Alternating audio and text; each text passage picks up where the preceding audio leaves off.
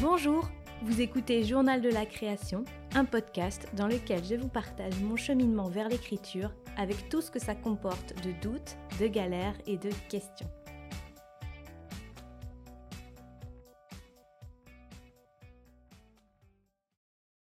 Dimanche 15 novembre. Demain commence une nouvelle semaine d'écriture. Alors après un long week-end un peu en demi-teinte, parce que finalement la fatigue s'est pas mal accumulée toute cette semaine, j'ai besoin de pas mal me reposer, mais j'ai quand même hâte. J'ai vraiment hâte de reprendre.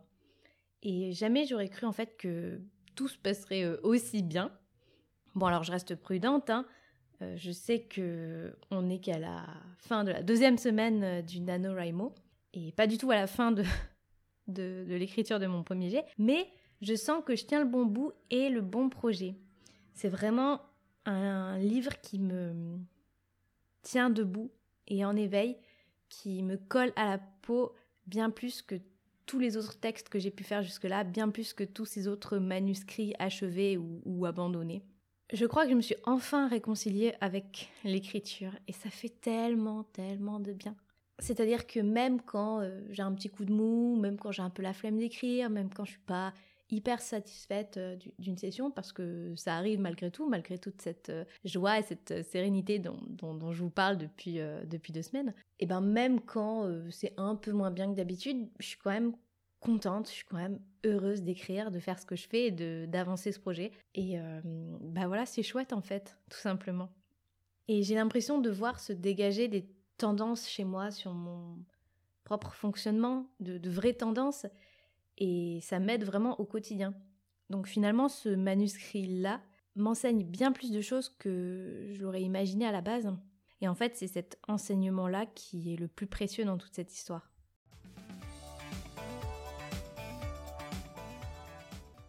Lundi 16 novembre.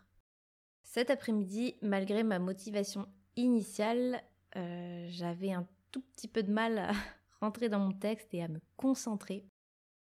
J'ai toujours, toujours ce problème de concentration et euh, je ne sais pas encore comment y remédier. J'ai envie d'y remédier tout simplement parce que euh, j'arrive chaque jour, quasiment, non même, j'arrive chaque jour à, valider les objectifs que je me fixe, quels qu'ils soient, euh, ça varie d'une semaine et, d'un jour à l'autre, mais à chaque fois j'arrive au bout du compte, euh, peu importe le temps que ça prend, à valider cet objectif. Mais quand je vois le temps que je passe à regarder en l'air, à prendre mon téléphone, à, penser à autre chose et, ou à naviguer sur Internet, je me dis que je pourrais être tellement plus efficace et quand je pense efficacité, je pense pas forcément à productivité, mais je me dis que, que ce que j'écris serait sûrement d'une meilleure facture ou enfin, je sais pas, je culpabilise encore un petit peu de ce de, de, ce que j'assimile à une forme de paresse finalement. Et bon, je, vais voir comment ça se passe sur les, jours et les semaines suivantes. Peut-être que euh, écrire de cette façon fait partie de, mon fonctionnement, je ne sais pas, mais mais voilà, je, reconnais que c'est pas forcément le, le, fonctionnement idéal, entre guillemets, que, que j'aimerais avoir. Mais bon, malgré tout, euh, j'étais quand même bien dans mon texte. Là, euh, j'y ai passé, j'y ai passé deux heures. J'ai écrit un tout petit peu moins que d'habitude. Et, et c'est vrai que c'était un petit peu moins fluide que, la semaine dernière ou que la première semaine. Mais pour une raison assez simple, c'est que là, j'en arrive à un tournant dans mon récit. Et je sens que j'ai besoin d'y aller plus doucement. Donc, j'avance moins vite. Je suis peut-être un peu plus timide par euh, peur de, partir un peu dans, tous les sens, ou peut-être même par peur de, d'en découvrir un peu plus sur cette histoire et, sur mes personnages.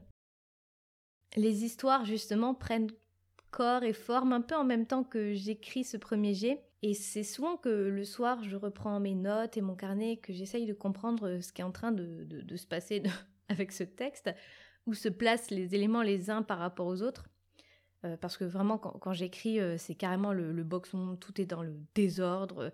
Euh, il n'y a absolument aucune chronologie. Enfin, je suis incapable d'écrire en, suivant une chronologie, puisque, en fait, dans ma tête, au départ, il n'y a pas de chronologie. Ou alors, si on a une, on peut être sûr qu'elle va exploser au bout de mille mots. donc je suis obligée de faire un peu au fur et à mesure. Et, j'écris en fait ce qui sort de moi de, prime abord. Et, c'est après que je dois prendre un peu de recul pour y voir plus clair et voir comment justement je peux retomber sur une certaine chronologie parce qu'il faut quand même que tout ça ait du sens. Et donc en ce moment, beaucoup de choses qui jusque-là étaient encore très floues ou très nouées dans mon esprit commencent enfin à se dénouer. Et comme j'y vois plus clair, je peux continuer d'écrire avec tous ces nouveaux éléments en tête. Mais, euh, mais c'est pas forcément plus facile pour autant parce que voilà, je, pars moins euh, comme une fusée, je suis obligée de d'un petit peu plus euh, réfléchir aux choses. En fait, je plante euh, des graines en même temps que je jardine quelque part. Et je suis un petit peu multitâche et pendant que je bêche une partie de mon potager et que je commence déjà à récolter les, premiers fruits de mes, de mes premières réflexions, il y a toute une autre partie de mon terrain qui est en jachère le temps que les nouvelles idées germent à leur tour et que je puisse bah, les exploiter et les récolter aussi.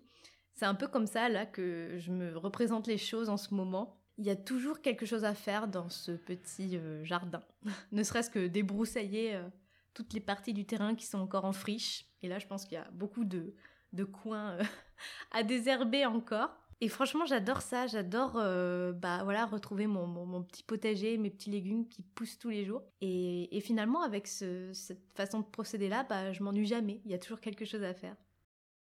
Pour me booster un petit peu cet après-midi, je me suis autorisée une grande tasse de café. Depuis que je suis enceinte, j'ai drastiquement réduit euh, pour ne pas dire anéantir ma consommation de café. Mais de temps en temps, j'en prends quand même un petit peu pour le plaisir. Et, euh, parce que je sais que quand je, bois du café comme ça en ayant perdu euh, cette habitude quotidienne, eh ben j'en ressens les effets de manière décuplée. Et, et du coup, bah, c'est vraiment top parce que du coup, je suis vraiment au sommet de ma forme pendant des heures et, et je sais que je peux être très, très productive et très, euh, très, euh, très hyperactive. Et d'ailleurs, là, il est presque 19h et euh, je sens que mon cerveau tourne encore à plein régime. Il y a plein de tirouages dans ma tête qui, qui continuent de tourner. Donc, après la session d'écriture du jour, bah là, j'ai profité pendant une heure et quelques de cet état d'esprit en alerte pour euh, travailler justement sur euh, l'histoire, sur euh, tous ces petits nœuds qu'il faut dénouer dont je vous parlais à l'instant. Et je suis contente parce que ça a été très productif. j'ai bien avancé, j'ai réussi à mettre en mots ce qui va constituer la backstory d'un de mes personnages principaux. Et c'est une backstory qui est vraiment centrale pour la compréhension des enjeux du livre, puisque cette backstory-là va avoir un impact direct sur mon personnage principal. Je pense là tenir toutes les étapes un peu clés de cette backstory et je pense que ça se tient.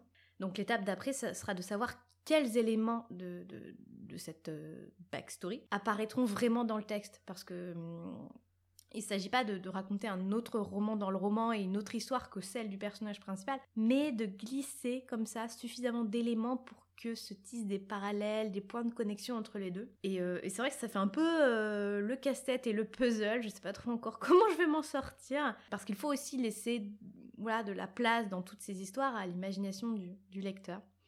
Ça sera un peu délicat, comme dans tous les récits en fait où les intrigues s'imbriquent. Mais je pense que ce travail-là sera tout aussi stimulant.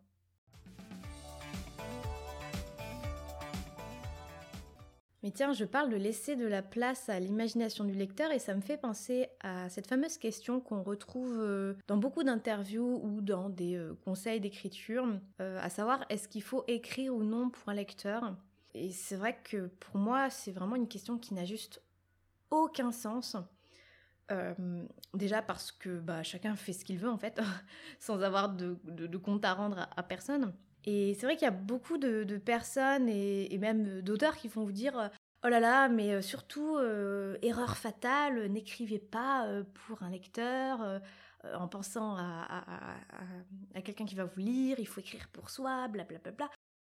moi, je suis pas vraiment d'accord. Non pas que je pense qu'il faille écrire pour quelqu'un d'autre, je crois juste que chacun fait comme il veut, encore une fois. on peut écrire en pensant à qui on veut, je pense pas que ce soit forcément malsain de, penser au fait qu'on puisse peut-être un jour être lu. Ça dépend de la façon dont on pense à, ce futur lectorat. Euh, par exemple, si on écrit pour euh, être publié, euh, qu'on écrit pour avoir des tas de lecteurs, une communauté, pour avoir du succès, multiplier les rencontres ou, avoir la cote sur Instagram, ce genre de choses, oui, je, je crois que ce n'est pas très sain et que, ce n'est pas vraiment la voie à suivre pour, pour écrire. Mais enfin bon, ça c'est mon avis. Mais, mais pensez à un lecteur, comment dire, pensez au concept de lecteur un lecteur un peu unique, anonyme, sans savoir si c'est une, voilà, une personne qui existe vraiment ou qui existera vraiment un jour, je crois pas que ce soit une mauvaise façon de, procéder. On peut penser à un lecteur comme une entité extérieure, euh, quelqu'un qui n'est pas là pour juger le texte ou pour vous souffler à l'oreille ce qui marcherait ou marcherait moins bien pour tel tel public. Je sais pas si c'est clair, mais et puis en plus ça peut changer d'un texte ou d'un projet à l'autre, d'un genre à l'autre. Quand j'écris de la poésie ou des nouvelles, ou même ça a pu m'arriver pour certains manuscrits, à aucun moment euh, j'ai pensé euh, à, un quelconque lecteur futur ou, ou, imaginer qu'on puisse me lire. J'écris vraiment euh, pour moi, pour le coup, hein, voilà, en me foutant un petit peu du reste, très bien.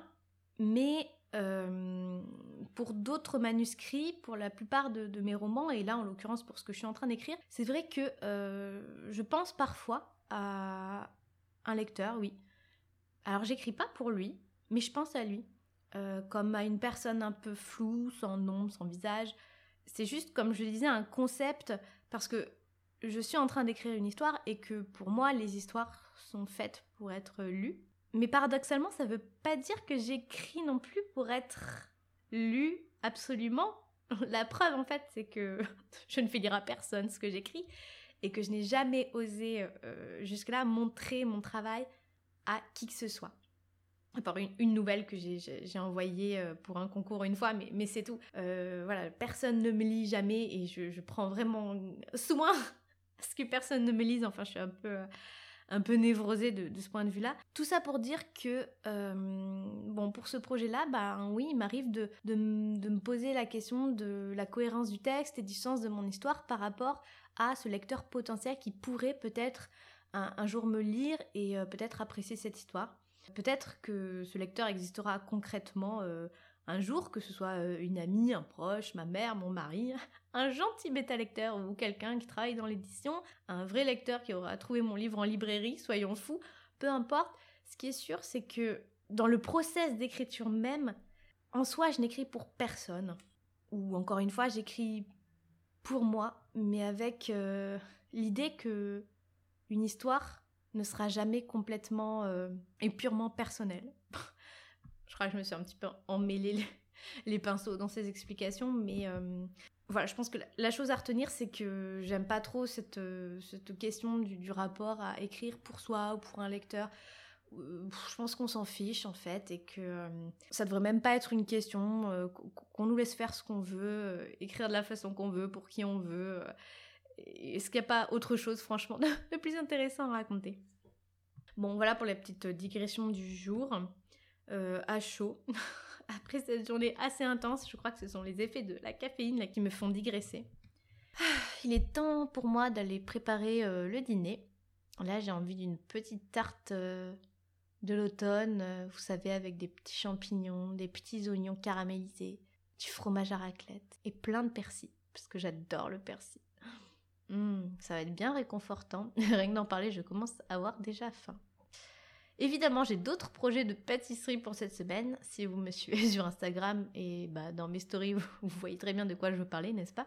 En ce moment, je dois l'avouer, la nourriture, c'est d'un très très grand réconfort pour, euh, pour moi. Ça me sert à la fois de récompense pour écrire et aussi de, de source d'énergie. Et euh, j'apprécie vraiment ces petits moments de, de déconnexion, en fait. Le fait de de, préparer le repas ou de faire un gâteau, c'est ça va au-delà de, juste se, nourrir. Ça me, ça me permet, je pense, de, à la fois de me changer les idées et, je crois, de continuer un petit peu à, à gomberger sur tout ça. Enfin, en tout cas, j'aime vraiment beaucoup, beaucoup ça. Allez, sur ce, je vous laisse et euh, je vous souhaite euh, bah, une très bonne journée, une très belle semaine et je vous dis à très vite pour un nouvel épisode du podcast.